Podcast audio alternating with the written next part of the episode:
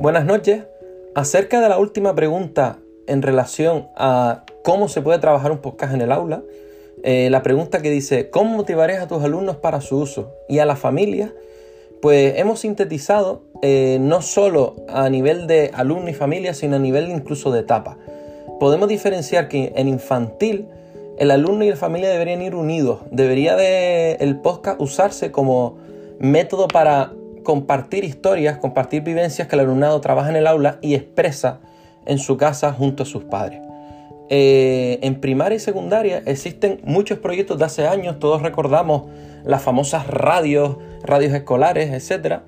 Eh, y qué mejor radio de hoy en día, donde el alumno puede grabar no solo eh, una experiencia en el aula, sino una experiencia de los, de los aprendizajes tenidos en el aula en su vida real y, que esas vivencias sean expresadas por medio de un podcast. Eh, existen también centros donde intentan fomentar eh, el fomento de la, el, nunca mejor dicho, el fomento de la escucha por medio de, del podcast. Entonces, ¿cómo motivar al alumno? ¿Cómo motivaríamos a los alumnos?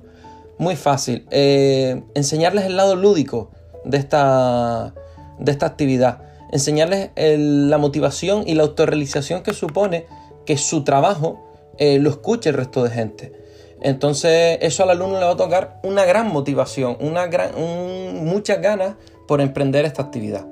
A la familia, obviamente, porque el hecho de que su, de que su hijo eh, sea capaz de crear una actividad, de expresarse, uno lo va a llenar de orgullo y otra va a ser eh, integrar también a, su, a sus padres, a su madre o a su tutor dentro de esa actividad.